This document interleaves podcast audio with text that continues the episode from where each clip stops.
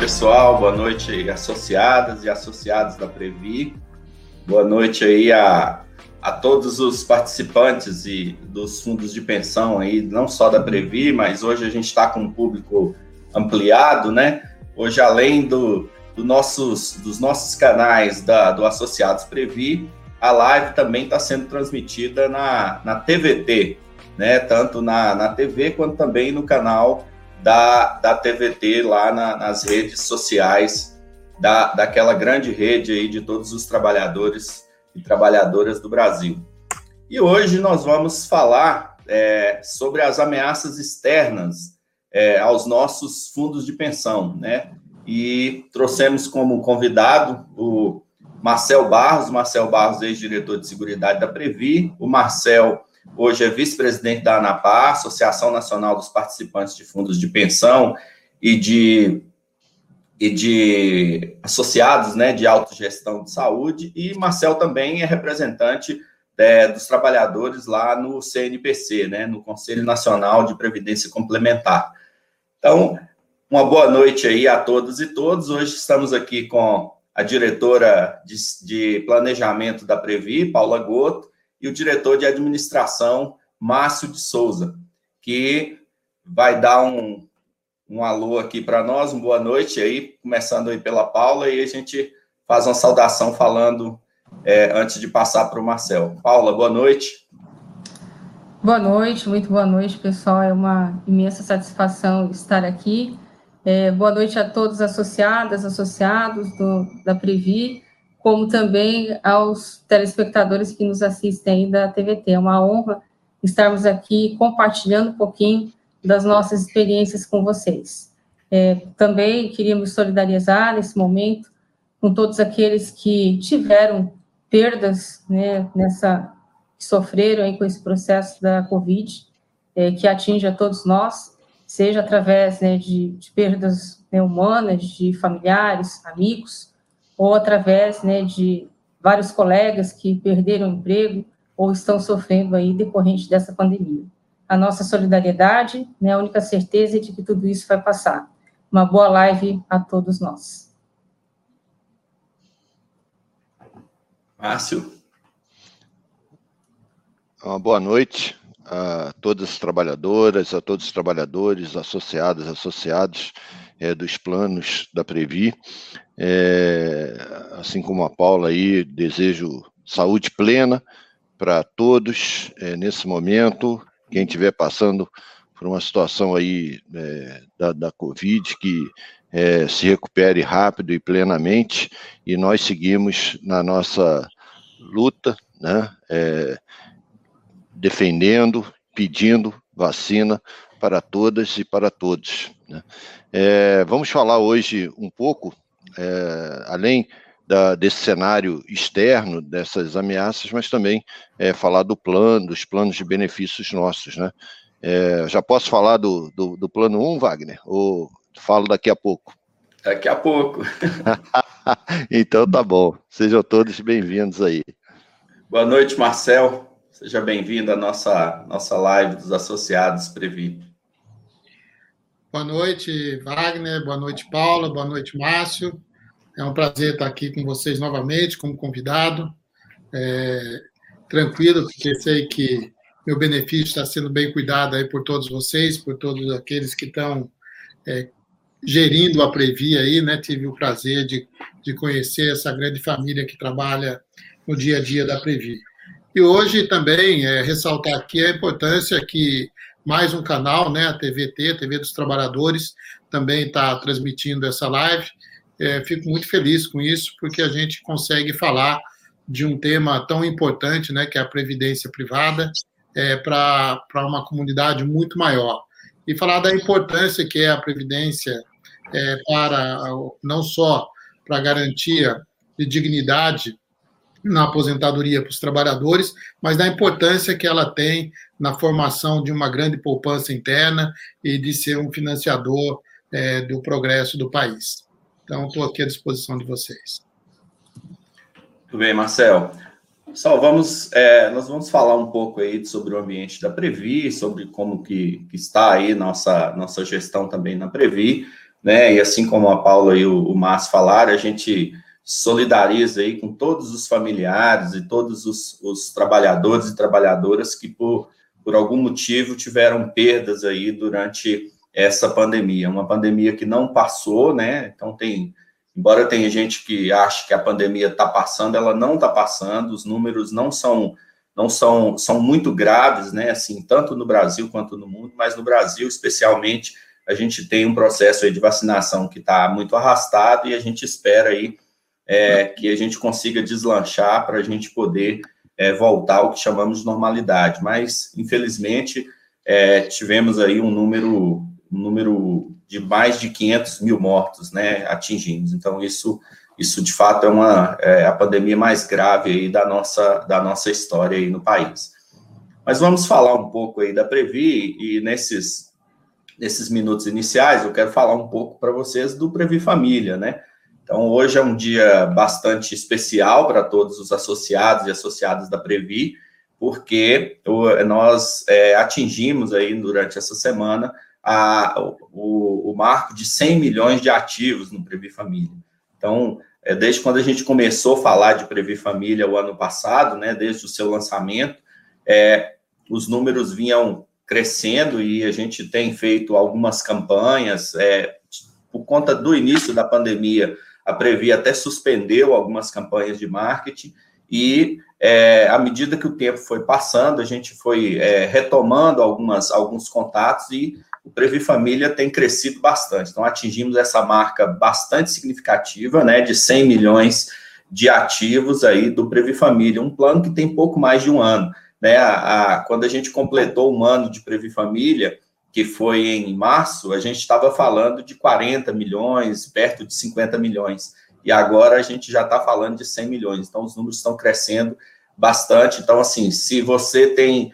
É, você é associado da Previ, você pode ter o seu próprio Previ Família, seja você é, ativo, aposentado ou pensionista, como também seus familiares. Então, se você que nos, está nos assistindo aí hoje, né, na nossa live, nos canais associados Previ ou na TVT, também, se você for parente de funcionário do Banco do Brasil, de associados da Previ, né, você pode ter o seu próprio Previ Família, né, que é uma é, a segurança aí de mais de 117 anos que a Previ tem, podendo o que a gente chama de previdência raiz, né, de, de poder cuidar aí do futuro, seus filhos, seu neto e até você mesmo que já está, inclusive aposentado, você pode ter um seu próprio Previ Família como uma nova, como uma outra fonte de tanto de investimento como também de poupança para o, para o futuro.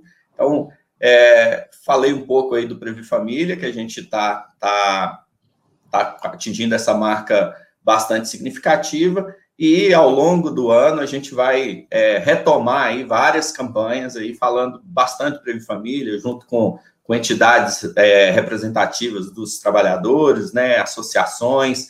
Então, isso é, é o, a nossa família Previ está crescendo cada vez mais. Então, Previ Família é para garantir e colocar aí a sustentabilidade, a perenidade da Previ por muitos anos através dos nossos familiares.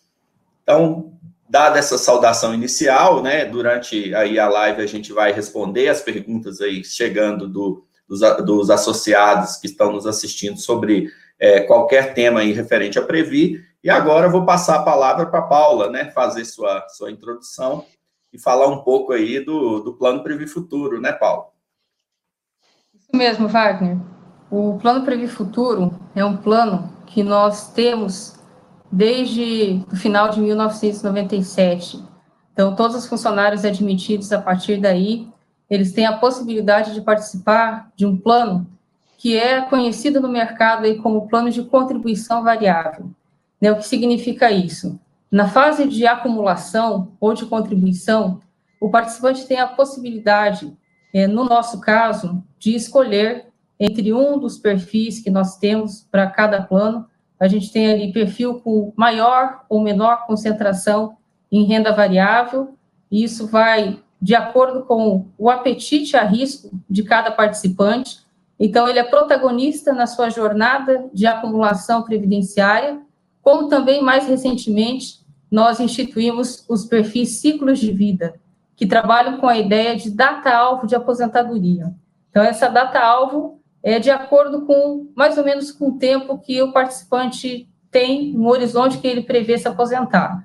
É, a gente tem ali, né, uma data-alvo né, próximo de 2050, de 2030, de acordo com o que o participante né, prevê para o seu planejamento de vida, para o seu momento e para a sua aposentadoria, ele pode escolher. Qual é a diferença? É que nesse tipo de perfil, a Previ vai fazendo a, o decaimento do risco de acordo com essa data-alvo. Ou seja, vamos diminuindo a exposição em renda variável para que quando chegue próximo do momento de aposentadoria, você tenha um perfil com menos exposição em renda variável, mais exposição em renda fixa e, e outros ativos, para que você corra menos risco de volatilidade de mercado. E a grande diferença é que esse plano CV, na fase de concessão de aposentadoria, ele se torna um plano de benefício definido. Ou seja, nós temos garantido e carimbado um benefício definido ali né, para o resto da, das nossas vidas, que garante é, muita segurança e também a segurança de ser gerido, não só ter a contribuição ali ao longo da sua jornada e a segurança também do patrocinador, Banco do Brasil, mas ser gerido também pela Previ, que é um dos maiores fundos de pensão da América Latina, o maior do Brasil, e o Previ Futuro hoje é, já atingiu a marca de 22,2 bilhões em ativos, se configurando como o quinto maior plano é, de benefícios do Brasil. O Previ Futuro tem toda essa segurança, é, é muito orgulho que a gente chega a essa marca, aí inaugurando já o Previ Família, mas sendo o Previ Futuro o nosso segundo plano, né, depois do, do plano 1, e estamos aqui ajudando a fazer essa gestão, que é uma gestão compartilhada, nós temos na diretoria também hoje 50% de representação de participantes é, do Plano Previ Futuro, 50% do Plano 1, e principalmente nós temos a gestão compartilhada dos trabalhadores neste fundo de pensão, ou seja, nós temos ali tanto indicados do patrocinador do Banco do Brasil, quanto os eleitos diretamente dos associados. E também o grande diferencial de que todos que fazem a gestão são associados do plano. Então, nós temos aqui a máxima do olhar do dono sobre o seu negócio, né, que faz toda a diferença. E também, é, em relação à resiliência dos nossos ativos, é, queríamos reforçar que o ano passado, no ano muito difícil de pandemia, quando nós tivemos muita volatilidade de mercado, olhávamos ali para a renda variável, né, a bolsa sofrendo bastante, obviamente também os nossos perfis com bastante exposição à renda variável sofrendo muito, tanto o plano 1 quanto o Previ Futuro, nós falávamos naquele momento da resiliência dos nossos ativos, de que nós tínhamos uma boa gestão de liquidez e um bom planejamento de longo prazo que dava a segurança para que naquele momento nós tivéssemos a certeza de que não precisássemos nos desfazer de nenhum ativo fora do preço. E assim foi feito. Essa boa gestão de liquidez fez com que a gente pudesse passar por aquele momento, capturando inclusive as oportunidades de mercado, oportunidades tanto na renda fixa quanto na renda variável, né, comprando ativos que estavam sendo considerados baratos naquele momento. Ao invés de a gente se desfazer de forma barata, nós compramos. E aí já capturamos também muito a rentabilidade e que pode ser espelhado olhando para o resultado é, que nós fechamos 2020, também para o resultado acumulado aí já de abril. E o Márcio vai falar um pouquinho aí da, dessa jornada também para o Plano 1, que também é muito, né, uma residência muito parecida com a do Previ Futuro. Legal, Paula. É, acho que é importante uh, esse destaque que a Paula faz de, da, de como a nossa governança ela é diferenciada.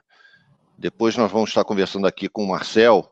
O Marcel é nosso conselheiro no, no Conselho Nacional de Previdência Complementar, tem passado por muitos debates a respeito de, eh, de resoluções que estão em consulta pública e, e, o debate de como deve se estruturar a previdência fechada, mas é importante a gente falar para todos que estão nos assistindo que a Previ é, tem uma história de conquista é, dos associados, dos trabalhadores na gestão.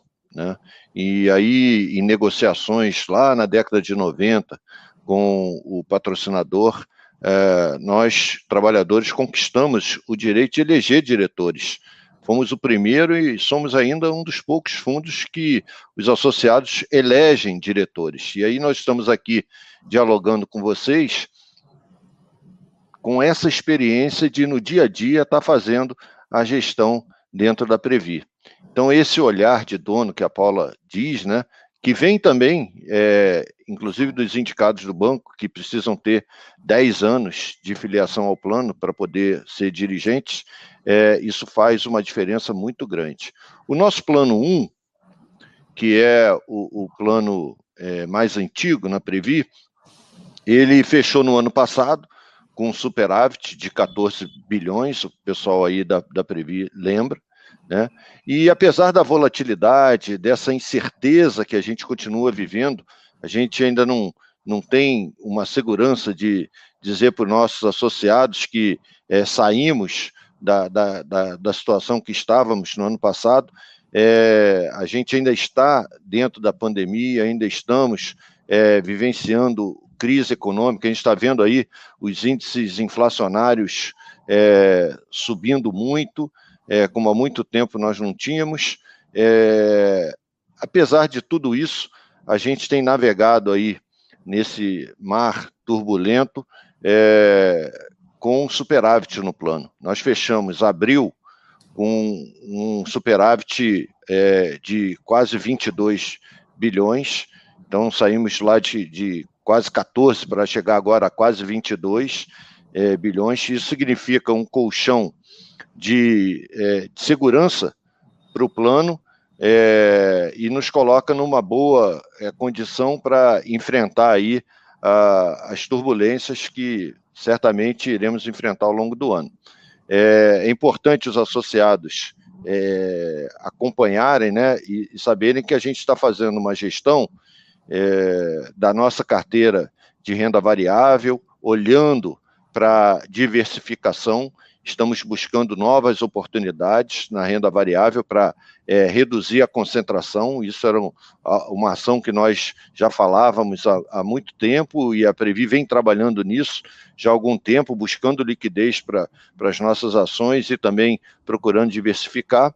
E nós estamos fazendo, é, aproveitando as oportunidades para fazermos investimentos na renda fixa, olhando títulos que vão vencer lá em 2045, 2050, 2055, para que as gerações futuras já possam, desde já, ficarem protegidas. A equipe da Paula faz um trabalho de casamento dos nossos compromissos de longo prazo com o, os nossos ativos e olha a liquidez desses ativos ao longo do tempo. E o trabalho que a, a diretoria faz é direcionar os investimentos para que nessas é, datas, nessas décadas futuras, das gerações futuras que precisarão dos recursos para pagar seus benefícios, a gente desde já já esteja fazendo uma política para garantir que a gente vai cumprir com as metas atuariais e vamos entregar os benefícios lá nessas, não só agora, no presente, né, mas também nas décadas futuras. Para que vocês tenham é, também é, essa informação, é importante a gente dizer, isso está no nosso site. Desde 2018, seguidamente, a gente vem superando em muito no plano 1 as metas nossas atuariais. A nossa meta atuarial é a NPC é, mais é, 5, é, 4,75, né? mas a, a gente vem trabalhando todos esses anos, 18, 19, 20, agora em 21 também. Em 21 a meta atuarial está em 3,94 e nós já conseguimos uma rentabilidade no plano de 7,29. Só na renda fixa já foi mais de 12,5% de rentabilidade, superando em muito o, o IBRX, que é o nosso índice de referência. Então, esse trabalho que é feito ali no dia a dia, é importante que os associados saibam que é um trabalho não só com olhar no presente, mas, sobretudo, com olhar no futuro. Nós vamos falar muito de previdência, né? Precisa ter esse olhar no futuro, é longo prazo e, e, isso nós lá na Previ temos uma consciência muito grande do papel e da responsabilidade que nós temos para a construção desse futuro. Segurança e equilíbrio é o que a gente mais tem que buscar para o plano 1 para os nossos associados.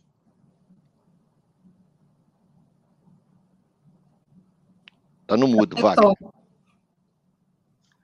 Muito bem, Márcio. É, Márcio falando aí da, do, dos nossos resultados, né, do Plano 1 e do, e do Previ Futuro, falei um pouco aqui do Previ Família, é, Márcio falou um pouco da nossa política de investimento, só lembrando também que no Previ Família é a mesma equipe que faz as, a, toda a gestão da, da Previ. Então, sempre aparece alguns associados nos perguntando, né, se no Previ Família tem tem equipes separadas, não. É a mesma equipe que faz a política de investimento no plano 1, faz para o Previ Futuro, para o Previ Família, para o nosso plano de gestão administrativa, né?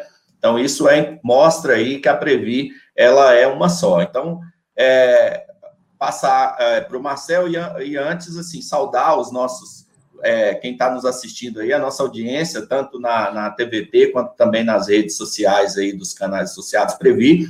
Muita gente tem já comentando, o pessoal já está fazendo pergunta. Percebemos aqui também, né, associados aí de outros fundos de pensão, como o Banesprev, né, o Walter é, até é, fez um comentário aí sobre a questão da, da governança, né, a saudade que ele tem da, de quando o Banesprev tinha uma governança que podia apontar como, como referência também, mas infelizmente a gente tem visto aí alguns ataques é, das gestões aí das empresas nos, nos fundos aí dos trabalhadores, tentando retirar cada vez mais direitos. Então, agora nós vamos passar aqui a palavra para o Marcel. Marcel, fala um pouco aí, dá uma, uma geral aí no tema, e depois nós vamos fazer uma, umas perguntas aqui sobre é, essas principais ameaças aí que tem a, aos associados e associados aí dos fundos de pensão.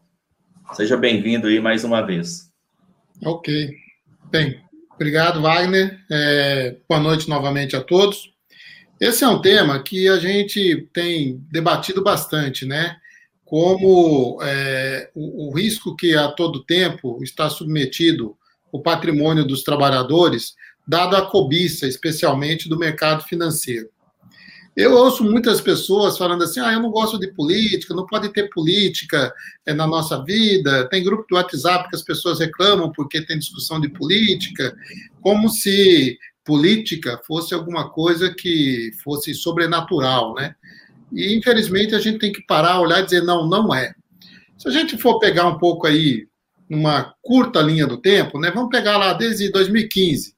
2015, o, o mundo inteiro estava em recessão, a economia mundial totalmente abalada. Então, logicamente, que os fundos de pensão, e aí incluídos os fundos de pensão brasileiros, é, sofreram bastante, né? tiveram resultados negativos.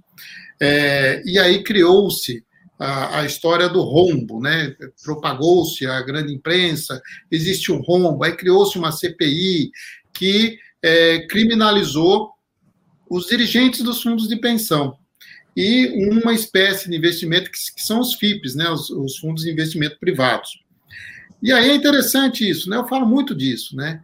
É, quando terminou a CPI, é, era um relatório de mais de 700 páginas, a Previ recebeu alguns elogios pela sua gestão, mas, no geral, é, diversos dirigentes de fundos de pensão foram criminalizados, né? Foi pedido, foi encaminhado para o Ministério Público, criou-se forças-tarefas, e dizendo que aquilo era um rombo, né, que tinham sido feitos maus negócios.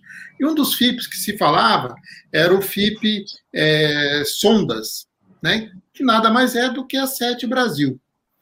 Aí o interessante é que os dirigentes dos fundos de pensão, que tinham aplicado em torno de 3 bi no total, é, foram considerados é, maus gestores, né? É, faltaram com diligência.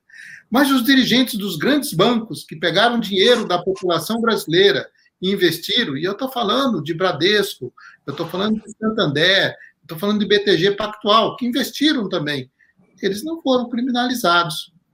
Por que, que não houve diligência é, dos dirigentes de fundos de pensão e para os dirigentes dos bancos ninguém falou nada, então supostamente houve diligência?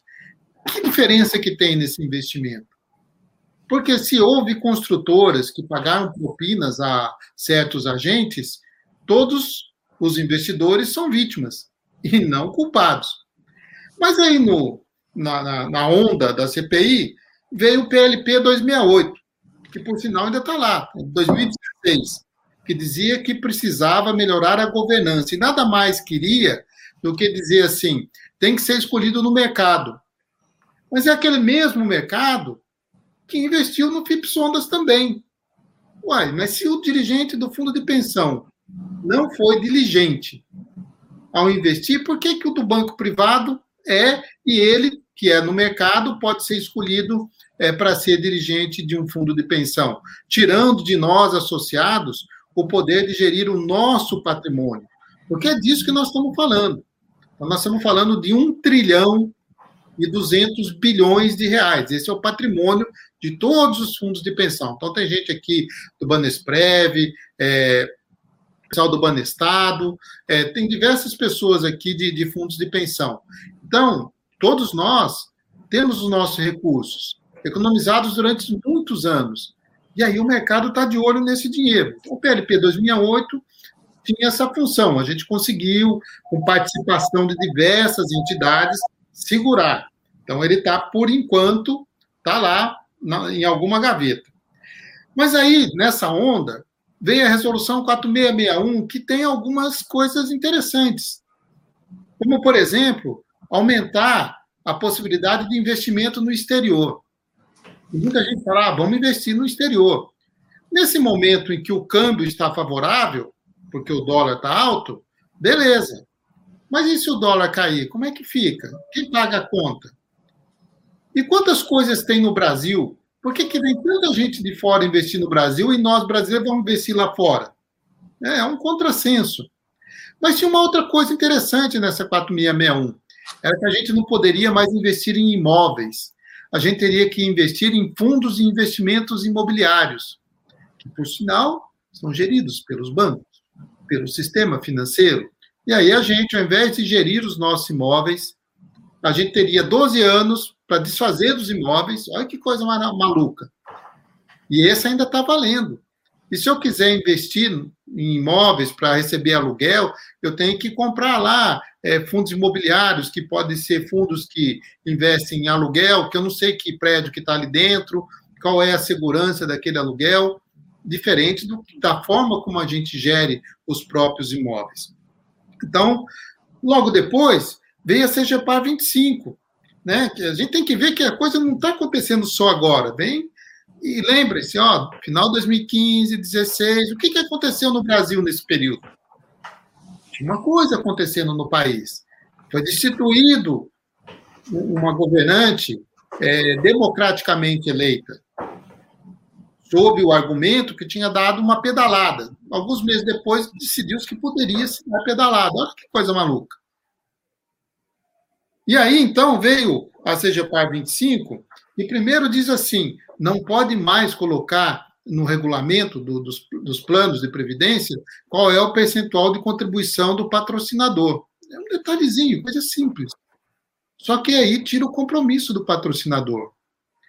Igualmente, tinha ali uma coisinha que era assim: a cada dois anos, os patrocinadores têm que dizer qual é a economicidade do plano. E que, se não for economicamente importante, interessante a gestão como está sendo feita, então você pode transferir o gerenciamento. Vamos traduzir isso. Terceirizar a gestão. Então, voltamos ao tema né, de passar para o mercado. Olha como as coisas vão acontecendo. Isso foi no final de 2018. Aí, quando a gente está tá andando nisso daí, veio a, a, resolução 35, que dizia que os, dire, os diretores dos fundos de pensão é, tinham que ser escolhidos por processo seletivo. Foi uma confusão. Aí chegaram à conclusão que processo eleitoral, como nós temos, por exemplo, na Previ, na FUNCEF, pode ser considerado um processo seletivo, embora não esteja escrito isso na resolução. Então, é um ataque, está vindo de lá. Ó. É, nós estamos vendo aqui é, do, do, Congresso Nacional, através da CPI, através do projeto de lei parlamentar, nós estamos vendo do Conselho Monetário Nacional através da Resolução 4661, nós estamos vendo do governo federal através da CGPAR 25, nós estamos vendo do CNPC, né, que, que é o órgão que, que produz as normas, através de uma resolução 35, e teve também a resolução 37, que interfere diretamente na gestão dos recursos. Sabe o que, que é isso?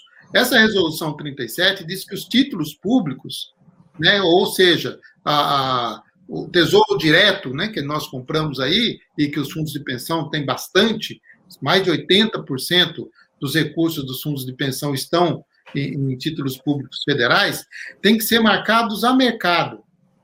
Ah, que legal. O que significa isso? Significa que eles ficam voláteis. Eu posso comprar um título e eu sei, porque eu estou falando de, de, de, poupança de longo prazo. Então, a Paula falou, por exemplo, do Previ Futuro. A grande maioria dos trabalhadores do Previ Futuro está na fase de formação da sua reserva. Sabe que vai trabalhar mais 10, 15 anos. Eu não preciso marcar esse título a mercado, que cada vez que as taxas é, sobem ou descem, ele varia. E eles falam que essa marcação a mercado seria para evitar é, a transferência de recursos, de riqueza entre os cotistas. É falso. Porque essa transferência existe se na hora que um, um associado do Plano Futuro for pedir a aposentadoria dele e os títulos públicos federais tiverem uma majoração é, na sua taxa, ele vai perder dinheiro, porque vai cair o valor da, da, do estoque que você tem que estar marcado a mercado. Então, é uma ingerência e que foi regulado pelo Conselho Nacional de Previdência Complementar. Isso foi já em 2020. É, mas depois de tudo isso, nós tivemos aí recentemente, eu já estava no CNPC, discussões sobre duas resoluções. Uma é a resolução 6, que fala do, dos institutos assim de portabilidade, de resgate, é, de, de, como é que você, é, quais são os direitos que você tem dentro de um plano de previdência. E aí eles que né, começou essa discussão por conta da pandemia, que a solução era permitir que você resgatasse o dinheiro do seu plano de previdência, para é, equalizar uma previdência aberta. Mas a previdência aberta não tem, infelizmente, no Brasil, a característica de um plano de previdência de longo prazo. Os bancos vendem a previdência como se fosse um investimento de curto prazo. E por isso eles têm todos os títulos marcados a mercado, diga-se de passagem, que nós acabamos de falar. Se você quer fortalecer o sistema, você tem que dar melhorias para o plano de previdência. E aí eles falam em tirar. E falar, ó, pode tirar até 20%, criaram algumas regras. Só que, se um associado resgatar de 5 em 5 anos, como está previsto na, na proposta que ainda vai ser votada no CNPC, ele diminui o benefício dele em 30% lá no futuro. Ao invés de receber 10 mil, ele vai receber 7 mil. Pode parecer, ah, é, é muito 30%. E tem mais. Teve uma resolução que já foi aprovada, que foi uma mudança na resolução 8.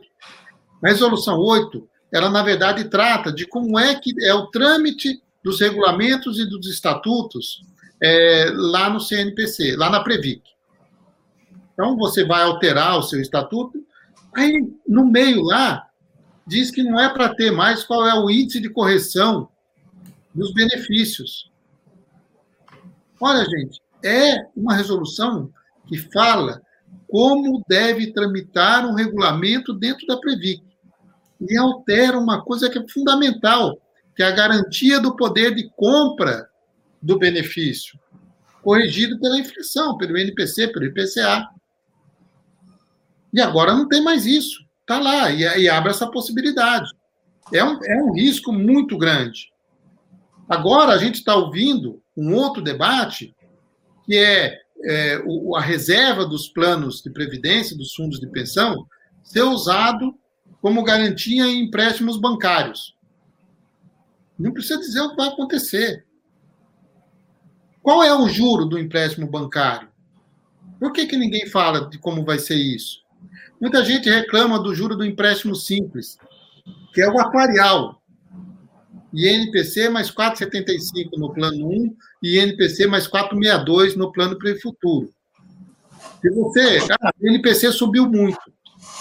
Mas se você pegar na história do, do financiamento em 10 anos, nenhum outro banco faz um empréstimo nessa taxa. É muito maior. E aí eu vou dar o meu saldo lá como garantia.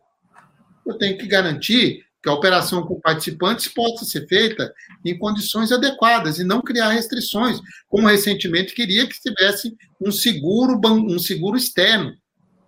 Sendo que, por exemplo, na Previ nós temos o fundo de quitação por morte. Então são pequenas mudanças e agora uma grave. Então tem iniciativa de mercado de capital criado pelo Ministério da Economia.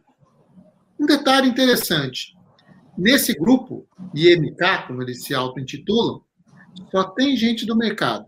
Não tem nenhum representante de trabalhador, não tem representante da ANAPA, não tem representante da Previ, do, do Banesprev, da FUNCEF, não tem nada. E aí, eles estão apresentando alterações, propostas de alteração é, das leis complementares 108 e 109 que são as leis basilares hoje, né, foram criadas em 2001. Elas precisam ser atualizadas? Precisam. Mas então vamos fazer um debate amplo. Ah, mas temos que adequar a emenda constitucional 103. Opa, o que é a emenda constitucional 103? É aquela que disse que os funcionários públicos têm que ter um fundo de pensão e que ele pode ser gerido pela iniciativa privada. Ah, então vamos meter na 108, 109 para abrir para todo mundo poder ir para a iniciativa privada. Fantástico. Voltamos à CPI de 2015 e o PLP 2008. Olha que maravilha. Está aí, proposto, vai chegar isso daí. Já está em debate no sistema. Mas interessante, eu disse para vocês, o PLP, o, o, o PLP não, a, a, o IMK quer atualizar as leis complementares 108 e 109. E dizendo, olha, elas são de 2001, já se passaram 20 anos. Ok, nós concordamos com isso. Mas em 2012, a ANAPA fez um amplo debate com participantes de diversos fundos de pensão e apresentamos uma proposta de atualização com o ponto de vista dos participantes, dos associados dos fundos de pensão. Esse projeto de lei é o 84-2015, ele foi apresentado na Câmara dos Deputados pela deputada Maria do Rosário, do Rio Grande do Sul, e o deputado Chico D'Angelo, do Rio de Janeiro. E olha que coisa, está até hoje parado na Comissão é, de Trabalho e Administração da Câmara dos Deputados. Está aguardando a indicação do relator. Parado. Há cinco anos. Por que está parado? Está parado porque além de ser o ponto de vista do trabalhador, ele acaba com o voto de Minerva nos fundos de pensão. Ele cria a paridade na gestão para todos os planos de previdência. Ele acaba com a reversão de valores, que é aquilo que a gente sempre brigou, que foi lá a resolução 26. Os associados da, da Previ conhecem muito bem isso, também do plano 1. É, qualquer alteração no regulamento tem que passar por negociação prévia. Então, é, alternância na presidência do CD, do Conselho Deliberativo. Hoje, a presidência dos Conselhos Deliberativos, ele é exercido pelo patrocinador, então ele cria a possibilidade. Tudo isso está lá no projeto de lei 84 2015. Aí esse que interessa aos associados, aos participantes, aí está parado. E uma proposta é, como essa do IMK está aí para chegar. A alteração na resolução 6 tá? para ser votado no, no CNPC, provavelmente em setembro. Então, para eu encerrar aqui é, essa minha é, introdução, é, a gente tem que ter muito cuidado. A política faz parte da nossa vida no dia a dia. E se a gente não vai lá debater, se a gente não participa, as decisões vão sendo. Eu, eu listei aqui algumas, algumas, nos últimos cinco anos. Todas elas afetando negativamente o nosso patrimônio. Nós temos que estar atentos. Quem tem defendido os trabalhadores são as associações. Quando o PLP 268 estava lá para ser votado, foram os sindicatos de bancários, as associações de aposentados, as diversas entidades de representação eh, de diversos fundos de pensão que foram lá no Congresso, comissão de empresa de funcionários, tanto do Banco do Brasil, da Caixa de outros bancos, que foram lá, debateram, conversaram com os deputados e a gente bloqueou isso. Então, é preciso a nossa participação. E a gente ter a representação em entidades como o CNPC ajuda porque a gente sabe o que está acontecendo, mas a gente precisa ter o compromisso é, com as entidades para garantir a defesa dos nossos direitos e do nosso patrimônio, porque o tempo todo tem ameaça a esse nosso recurso. E ela vem principalmente de, é, do sistema financeiro que quer abocanhar esse dinheiro e ganhar a taxa de administração, e nós não podemos permitir que aconteça no Brasil o que aconteceu principalmente no Chile. É isso por enquanto, Wagner. Eu fico à disposição de vocês.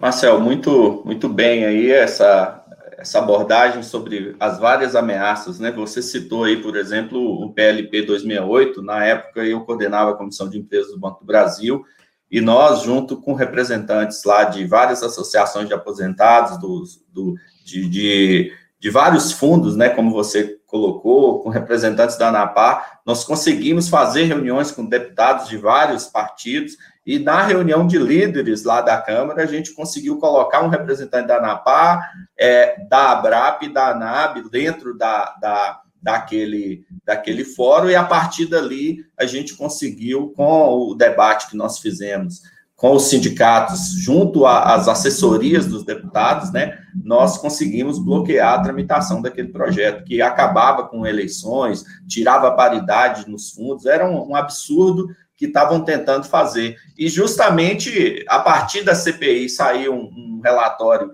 que, inclusive, elogiava a gestão da Previ, elogiava o modelo de governança, e, e aquele outro projeto que a gente não sabe de onde que surgiu o 268, ele justamente queria acabar com toda, todo aquilo que falava de bom, né, para dos, dos fundos de pensão e do modelo de governança, queriam acabar. Ô, Marcel, vários comentários aqui, é, e tem um, um, comentário aqui, eu queria que você, você falasse um pouco, né, a gente está falando aí de, de interferências, teve uma, o Rafael Lima aqui comenta, pergunta sobre uma resolução aí no, no do CNPC em relação à, à, execução dos institutos, né, aquelas opções de desligamento, né, queria que você comentasse um pouquinho aí sobre, sobre isso, se, se sai esse ano, como é que está a tramitação, né, uma pergunta aqui que apareceu nos nossos, nos nossos comentários. E, e só lembrando aqui também, a gente teve comentário no chat da TVT, né, o Marcos Botelho comentou, né, então, quando ele fez o comentário falando que é aposentado da, da, da Petros, né? E queria saber essas ameaças aí. O Marcel deu uma, deu uma geral aí, Marcos, sobre essas ameaças, que é justamente tentando tirar a representação de, dos, dos associados dos fundos e, e deixando aí mais é, interferências externas, e isso que é um perigo na gestão dos nossos fundos de pensão. Marcel, comenta um pouco aí, e lá, logo na sequência, ô Márcio, é, queria que você respondesse aqui, né? O, o, o Deli, Deli Soares né, fez uma pergunta aí se os novos diretores indicados da Previce já se apresentaram, qual a expectativa em relação à nova equipe, você falar um pouquinho, né? Nós tivemos mudanças na Previ aí, e falar um pouco sobre isso. E, Marcel, comenta aí essa, essa pergunta aí do, do Rafael Lima. Ok. Então, Rafael, na última reunião do CNPC, é, a gente compilou é, todas as propostas, né? Como entrou em audiência pública, vieram diversas propostas, diversas entidades que, que apresentaram é, alterações ou inclusões.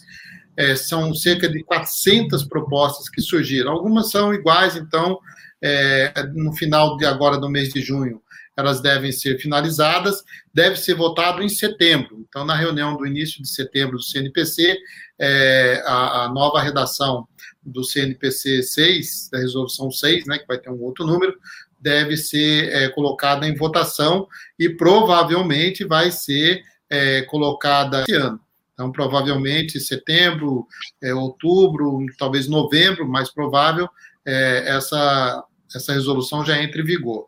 É, tem algumas alterações propostas no que diz respeito a resgate, é, portabilidade, algumas com as quais nós não concordamos, é, mas é, ela deve, deve entrar em votação na, na, reunião de setembro e em vigor provavelmente final de outubro ou novembro. E aí, é, já com essas novas regras que falam, mas está mantida algumas coisas, como é, para resgate tem que ter desligamento do patrocinador, e tem essa discussão que nós não concordávamos da possibilidade de resgate a cada cinco anos de 20% da, da sua reserva, porque isso tira o caráter previdenciário é, do, do, da sua reserva e acaba diminuindo o seu benefício, que é a razão de você poupar durante toda a sua vida. É isso, vai. Márcio. Bem, é, a pergunta do Deli, né? É, na verdade, nós tivemos a chegada é, de um diretor, que é o, é o, presidente, ele já tomou posse, né? É, desde a semana passada, é, e a nossa expectativa é de que siga a governança que tem a Previ. Né? A Previ ela está estruturada, é, de, como a Paula destacou lá no início, de maneira paritária.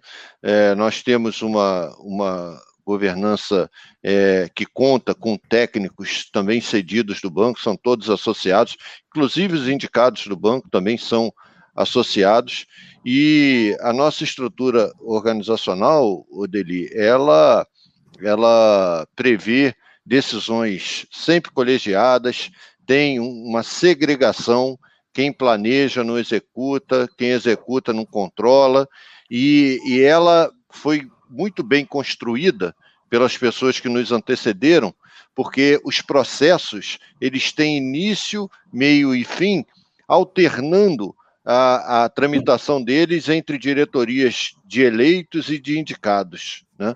Então, é, a forma como a Previ está tá estruturada ela, ela acaba levando o colegiado para a construção dessa governança, né, para uma boa gestão. Então, é, a nossa expectativa é que a diretoria, no seu, na sua sequência, junto com o Conselho Deliberativo, trabalhe sempre no melhor interesse dos associados. Né? Esse é o nosso compromisso lá, e é assim que cada pessoa que está dentro da Previ, que além de ser um funcionário cedido é, pelo banco é, e conhecedor do, do sistema financeiro, da parte de seguridade, é um fiscal da correta aplicação dos recursos. Né? A gente ali está, é, temos a, a, o privilégio né, e a honra de poder estar tá trabalhando é, numa entidade que está cuidando do futuro dos associados, inclusive o nosso, que também somos associados. O Marcel agora já está aposentado e a gente, o Marcel falou lá no início, está tá tranquilo, sabendo que está sendo bem cuidado lá o, o benefício dele. Você também que é aposentado, né, Deli? Então, estamos lá cuidando do benefício de todos. A nossa folha de pagamento, só lembrando aí aos nossos associados e, e as pessoas que estão nos assistindo da TVT, nós temos uma folha de pagamento robusta, que é de torno de 1 bilhão e 300 milhões todos os meses, que a equipe lá do Wagner roda e a equipe lá na, na diretoria de administração libera a folha para pagamento. Então, é uma responsabilidade enorme nossa ter liquidez para todo mês estar tá pagando 1 bilhão e 300 milhões para os nossos associados.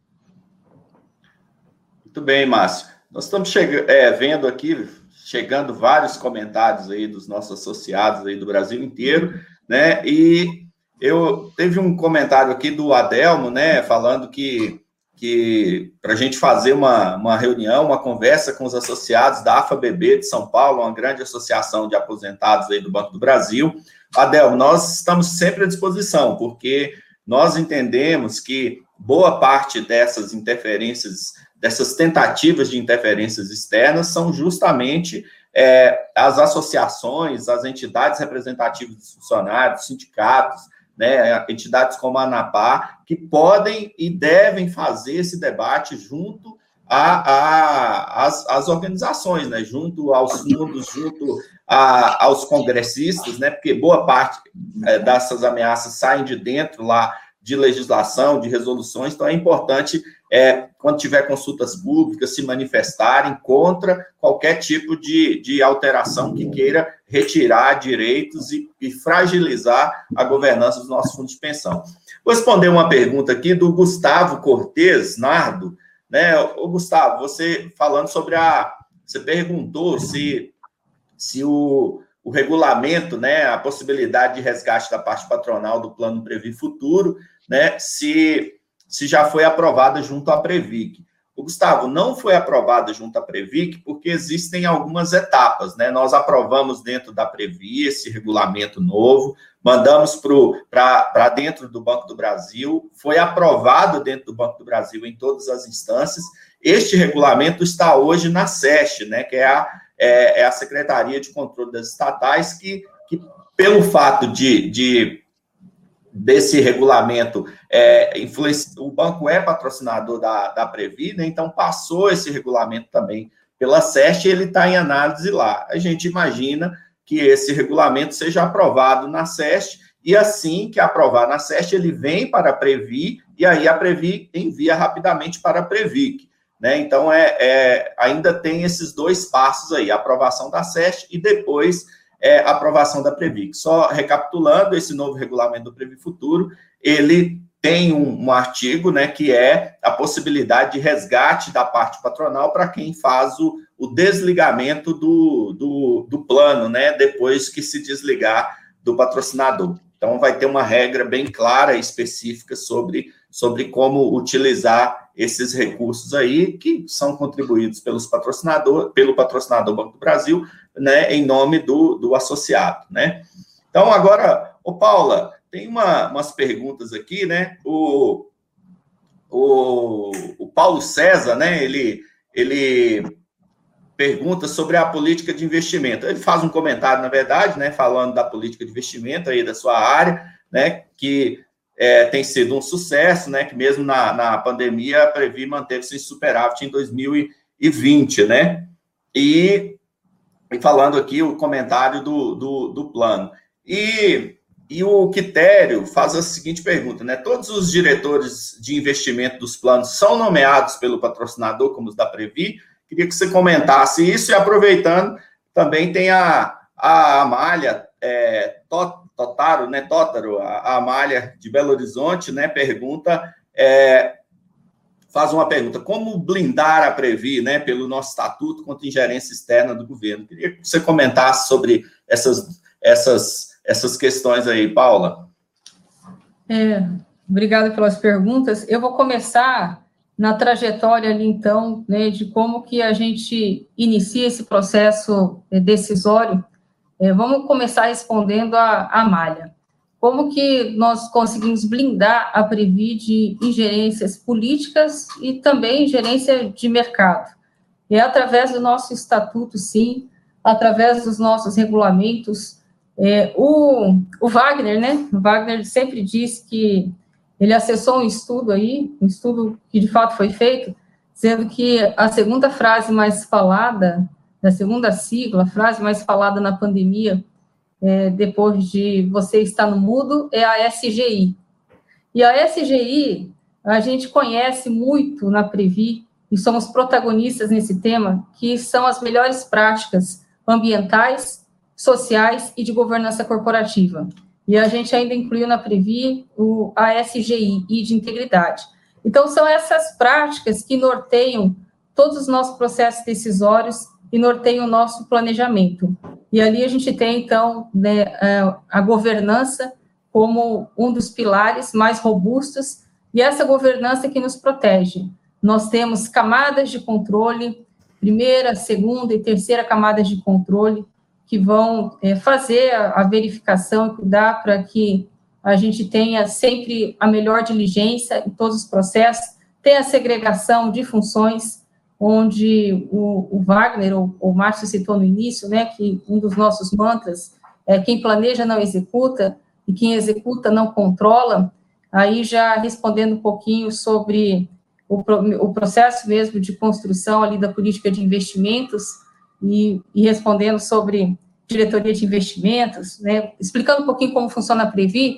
Na Previ, a, as políticas de investimentos, elas são, é, elas são propostas pela diretoria de planejamento, que é onde são feitos os estudos e aprovados depois nos órgãos de, nas instâncias de governança né, da Previ. E são executadas pela diretoria de investimentos. Então, há ali já uma segregação clara de funções entre o planejamento e a execução, e também a controladoria que fica ali na área do Márcio. Toda essa, essa diferença, to, toda essa, essa segregação de funções fazem com que a gente tenha um maior nível de controles internos, que acaba blindando, né? isso ajuda a blindar, a prevenir contra qualquer tentativa de ingerência, e também os nossos órgãos de governança. Governança que, que a gente tem é, visto se falar muito nessa pandemia agora, a gente já pratica há muito tempo com diretoria executiva, conselho deliberativo, conselho fiscal, é, comitês, nós temos comitês de assessoramento ao deliberativo que vão se aprofundar né, em diversos assuntos e, e dar parecer sobre os assuntos específicos, e também nós temos um comitê de auditoria estatutário, comitê né, de auditoria também independente. Essas, esses são órgãos que dão maior robustez à, à governança da Previ, ajuda a blindar. Retomando aqui o que você falou sobre os resultados da política de investimentos, é importante é, dizer que cada, cada plano vai ter uma política de investimentos orientada para os seus objetivos. Então, nós temos uma política de investimentos para o Plano 1, Previ Futuro, Previ Família, ah, para a nossa CAPEC, para o nosso plano de gestão administrativa, de acordo com o objetivo de cada um. Só para citar dois exemplos que nós é, deixamos é, bastante, é, nessa última política de investimentos, principalmente, nós delimitamos bastante a diferença, é, são os objetivos ali do, da política de investimentos do Plano 1 e do Previ Futuro. Sendo o plano 1 um plano bastante maduro, já em fase de pagamento de benefícios, o aspecto mais importante do plano 1 um é o equilíbrio. Nós temos que, então, é, pensar em casar esse ativo com, com o passivo, né, o passivo imenso que nós temos, a grande maioria já aposentada. Então, todo o nosso investimento tem que ser pensado de forma com que nós possamos dar essa segurança ter esses investimentos casados com o nosso passivo, e para isso nós achamos que um dos ativos que, que mais faz esse casamento são os títulos públicos federais, as NTNBs, principalmente protegendo aí contra a questão da inflação, porque ela é juro real mais inflação, e também garantindo o que a gente chama de né, o casamento ali de duration, ou seja, garantindo o longo prazo para que a gente possa é, ter esses títulos é, na duração do plano. A gente tenha, é, a gente tem títulos de 2050, 2045, 2055, títulos de longuíssimo prazo, então a gente protege aí em relação ao prazo, protegemos em relação à inflação e protegemos também conseguindo uma carteira que tenha um título bastante espelhado nesse passivo. Como o nosso índice de referência do passivo é INPC mais 4,75, no caso do plano 1, na, na, nos títulos públicos a gente consegue IPCA, que é muito próximo do INPC, IPCA mais juro real, e aí a gente vai buscando é, títulos que sejam bastante próximos desse atuarial. No caso do Previ Futuro, aí para delimitar bastante a diferença, nós temos que nessa fase de acumulação, onde a grande maioria ainda está buscando acumular, é buscar prover o participante com bastante informação financeira e previdenciária para que ele possa, para que nós possamos ajudá-lo nessa jornada de acumulação. Porque nesse momento o aspecto mais importante é a acumulação. Junto com ela, buscamos também a política de investimentos que vai fazer a busca pela rentabilidade, pela performance. Então é isso que nós vamos mirar. Nós podemos é, correr mais riscos no longo prazo porque nós temos um, um, horizonte maior, mas respeitando sempre o apetite a risco de cada perfil de investimentos, como eu disse lá no início, né, desde a zero exposição em renda variável até 60% no perfil mais agressivo. E nós saímos lá do, do início da pandemia, nós tivemos uma fotografia dos nossos ativos da ordem de 16 bilhões no plano Previ, Previ Futuro, a gente teve uma recuperação aí chegando a 22 eh, bilhões. Então, isso mostra a resiliência, de fato, da nossa carteira, dos ativos e a tranquilidade que a gente tem que ter, mirando sempre o longo prazo. Para se ter uma ideia, é, no caso da.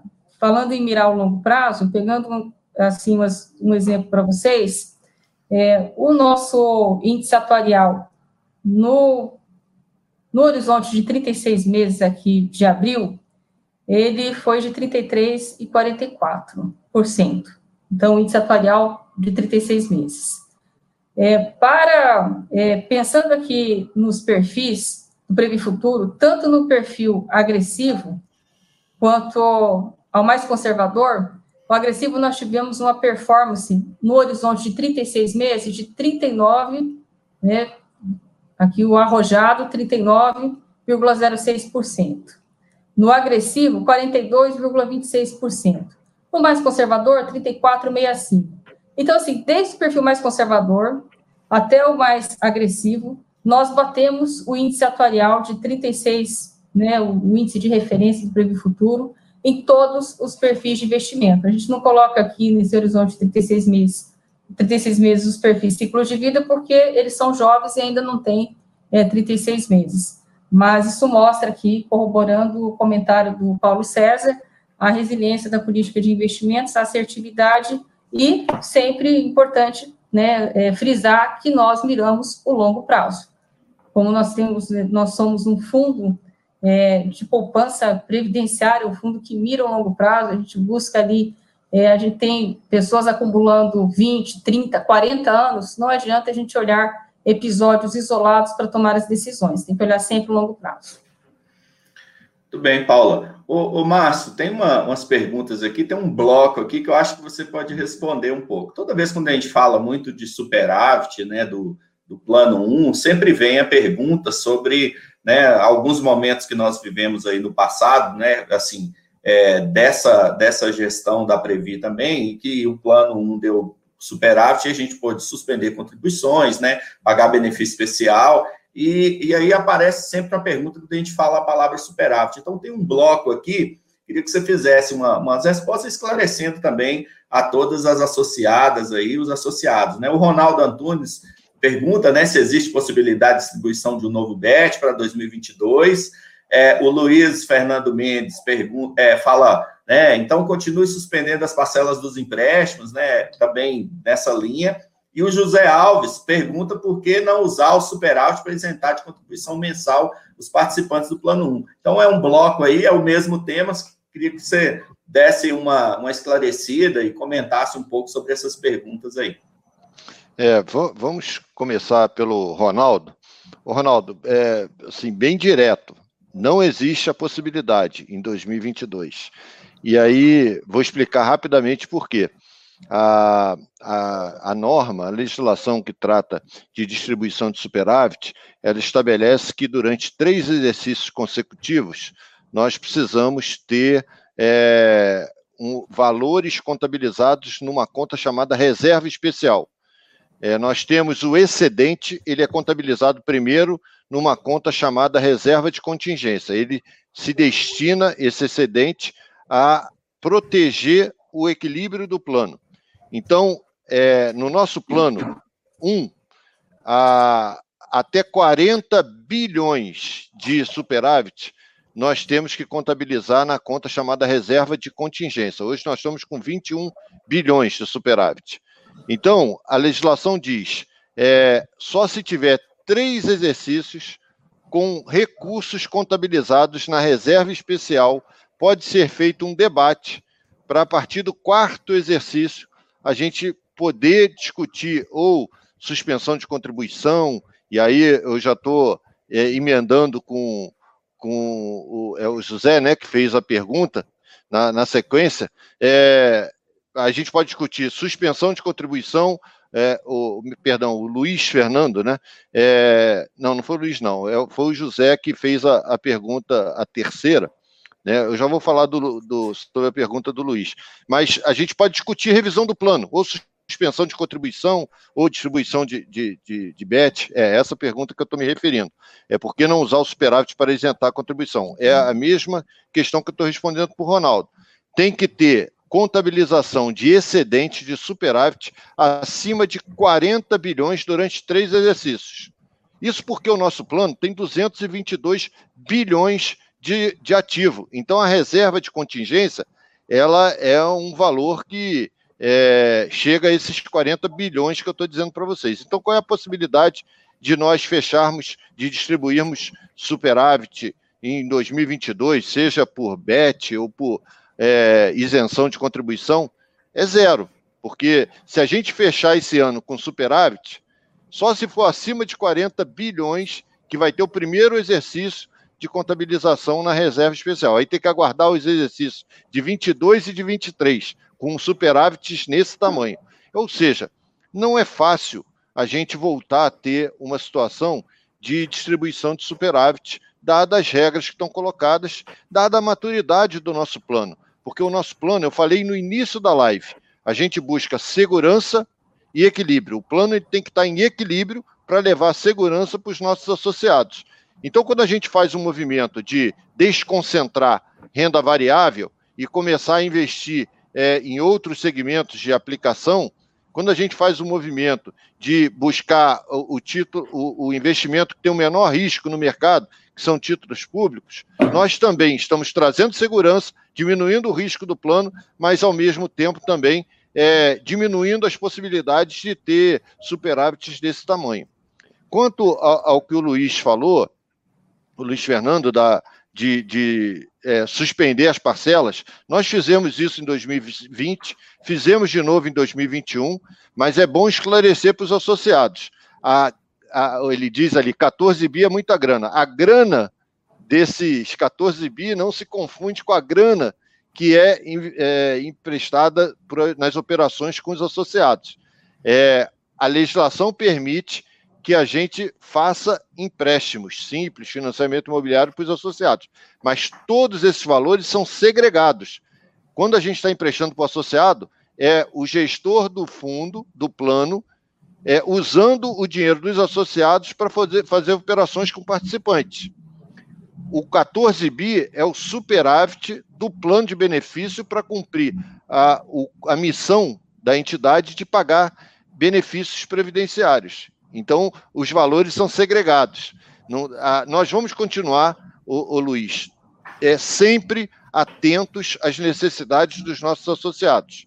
É, fizemos em 2020, como eu disse, fizemos em 2021, é, e a gente vai avaliando. Quem pega, quem opta por ter uma suspensão de prestação, tem que estar ciente também que o valor que fica no saldo devedor continua evoluindo, e isso provoca um desequilíbrio no, no, no, no, entre a prestação e o saldo devedor. Isso aí tem que ser ajustado. Né? Então as pessoas têm que estar conscientes disso também. Mas a gente não se furta, como já fizemos, eu já disse isso, é, de fazer novas suspensões se for, se for necessário. Eram essas três, né, Wagner? Isso. Muito bem, Márcio. É, agora vamos passar aqui, nós chegamos aí a, a um pouco mais de uma hora de live, né? Nós vamos passar para as nossas considerações finais. E aí, passar aqui para o nosso convidado, Marcel. Marcel, tem algumas perguntas aí. Você fez uns comentários sobre a questão dos rombos, rombo em fundo de pensão, a diferença entre rombo e, e déficit, né? E aí teve uma, uma pergunta, falou: ah, então quer dizer que não teve rombo, né? Então a, a Marília Meira, então nas suas considerações finais, você comentasse aí, né, para a gente responder as nossas perguntas e e aí a gente passa para a Paula para fazer suas considerações e depois o Márcio para a gente despedir aí dos nossos associados e associadas que estão nos assistindo é, nas várias redes aí do, tá do Associados Previ. Bem, eu vou, eu vou dar uma resposta para Marília Meira que as pessoas não gostam de ouvir. Né? Rombo nos fundos de pensão brasileiro é lenda urbana. Eu vou dar um exemplo que eu recentemente dei num, num, artigo que eu escrevi, foi publicado pelo Associados Previ, pela ANAPA, no ano de 2015, em que os fundos de pensão brasileiros, todos eles juntos, deram um déficit. Déficit é diferença de rombo e de prejuízo. São coisas muito diferentes. A tentativa de criminalizar e de passar a gestão dos fundos para a iniciativa privada foi que criou essa história de rombo. Então, no ano de 2015, todos os fundos de, de pensão brasileiros juntos tiveram 80 bilhões de déficit. Ou seja, se tivesse que pagar todos os compromissos naquele momento, no final de 2015, iria faltar 80 bilhões. O maior fundo de pensão do mundo é o GPIF, é Government Pension Investment Fund, que é o fundo de pensão dos funcionários públicos japoneses. Ele tinha, em 2015, 1 trilhão e 300 bilhões de dólares. Então, multiplica por 4, ou seja, quase 6 trilhões de reais. E ele teve de déficit 200 bilhões de dólares. O déficit dele era maior que todo o sistema de previdência brasileiro. Nenhum dirigente do GPIF foi chamado, não se abriu uma CPI na Assembleia Legislativa do Japão. Não foi criado um PLP 268 no Japão. Sabe por quê? Porque déficit ou perdas em investimentos é inerente a um fundo de pensão. Porque você está investindo no setor produtivo. Eu falei na minha abertura, o Bradesco tinha mais de 3 bilhões investidos, só o Bradesco, no FIP Sondas. O Santander tinha outros 2 bilhões. O BTG Pactual tinha quase 2 bilhões também. Muito mais do que todos os fundos de pensão juntos. E se tinha que criminalizar alguém, como a gente gosta de achar culpados, tinha que ser as pessoas das construtoras que pagaram para fazer as obras, para ganhar as obras, e as pessoas que aceitaram propina. O dirigente de fundo de pensão não, não recebeu isso, nem pagou. Então, a gente tem que olhar para o que é, é, essa, essa forma de se criminalizar, de se criar é, falsas é, verdades. Então é a história da mentira repetida, rombo, rombo, rombo, rombo. Ó, os mesmos ativos que o plano 1 da Previ tinha em 2015, se você pegar no geral, os mesmos ativos estão aí hoje. E tem um superávit de 20 bi. Por que, que ninguém agora fala assim, olha, tem um superávit, olha, tem um lucro? Primeiro, porque fundo de pensão não tem lucro. Eu vi alguém aqui falar, ah, precisa distribuir lucro. Não tem lucro em fundo de pensão. Se a taxa de juros cair de 4,75 para 4, por exemplo, esse superávit diminui em mais de 10 bi, porque significa que vai render menos. Se nós queremos mais estabilidade, conservadorismo, nós vamos ter que comprar título público federal. Título público federal está pagando 4%. E aí não tem mais Vale do Rio Doce pagando dividendos e dando um lucrão que está dando. Então a gente tem que saber o que a gente quer. E aí é importante, para eu encerrar aqui, Wagner, desculpa que eu falei muito, mas é que esse tema da Sete Brasil me deixa. eu, eu, gosto de falar dele, porque as pessoas falam sem saber o que foi. Teve rombo. Você teve negócios que não deram o resultado esperado. E isso tem no mundo inteiro. Agora, tem, tem também a Raíssa e, e a Rita, me engano, é Rita o nome da, da pessoa aqui, que falaram é, sobre como a gente pode se organizar, Rita Anchieta e Raíssa Aguiar, é, sobre é, como a gente pode se juntar né, ou, ou se articular para defender é, a Previ e os fundos de pensão. Olha, tem as nossas entidades de representação, os sindicatos, as diversas associações de aposentados, e nós temos a ANAPA, Associação Nacional dos Participantes em Fundos de Pensão. A ANAPA congrega participantes de todos os fundos de pensão e também de autogestão em saúde, que é o caso da CACI. É uma entidade que tem uma, uma anuidade, de, você paga por ano 60 reais, que é para se manter, a gente faz diversas palestras, e tem a representação no CRPC, no CNPC, então, a gente vai buscando onde tem, nós estamos discutindo com diversos outros fundos de pensão que querem retirar patrocínio, por exemplo, um, fundo de pensão aqui do estado de São Paulo. Então, a gente vai lá conversar, ajudar, como é que você pode é, buscar assessoria atuarial, enfim. é, se associando a essas entidades e fortalecendo essas entidades. Vejam que, a exemplo do que falam dos rombos no fundo de pensão, dos dirigentes eleitos, há pouco tempo tentava se criminalizar as entidades também, o sindicato. O que você vai fazer lá no sindicato? É o sindicato que defende. Se nós tivemos PLR durante muito tempo, se nós temos a PDF, foi o sindicato que negociou. O ticket de alimentação foi o sindicato que negociou. Os superávites que nós distribuímos na Previ foram os sindicatos que negociaram. Nós fomos lá negociar. Se nós temos um estatuto que foi negociado lá em 1997, foram os sindicatos que negociaram.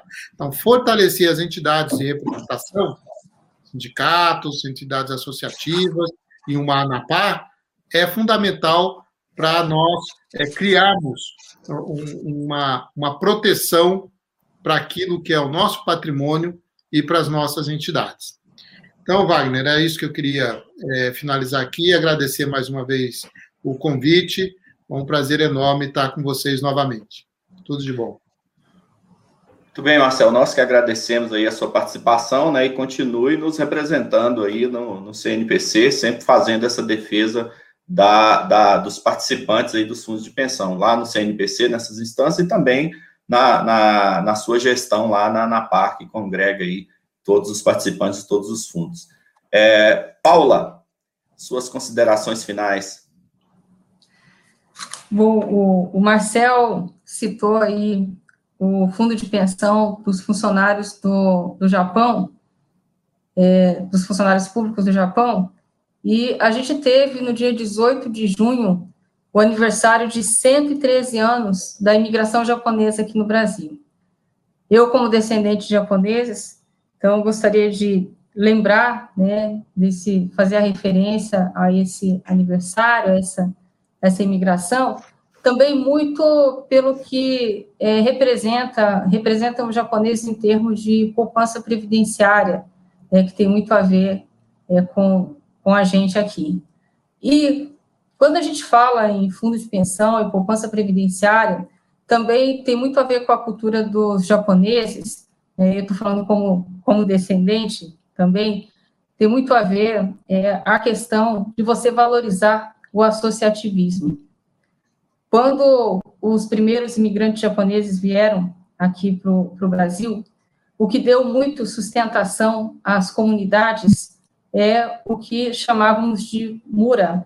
É, mura eram as comunidades associativas japonesas, onde eles se apoiavam naquele momento, e foi assim que essas comunidades conseguiram é, sobreviver, crescer é, prosperar nessa terra aí distante, tão distante, é, e chegar aí aos 113 anos, cultivando sempre esse espírito de associativismo.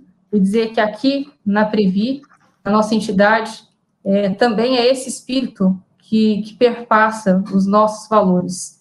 É, é o associativismo e nós temos a certeza de que não existe saída fora da solidariedade.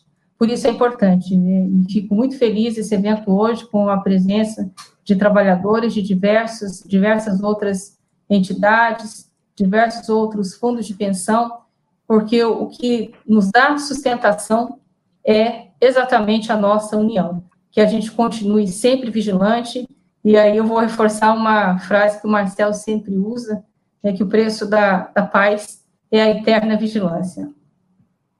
Muito obrigada, obrigada pela sua presença aqui, Marcel. Prazer revê-lo. Boa noite, Paula. Márcio.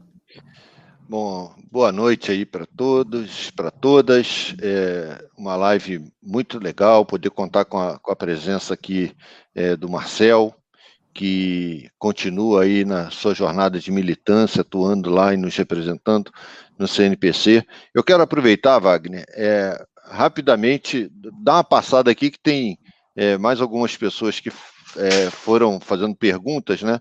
E, e, eu acho que era importante a gente esclarecer rapidamente. O João Lara e o Marco Antônio perguntam basicamente quantos associados tem ainda do Plano 1 na ativa, né?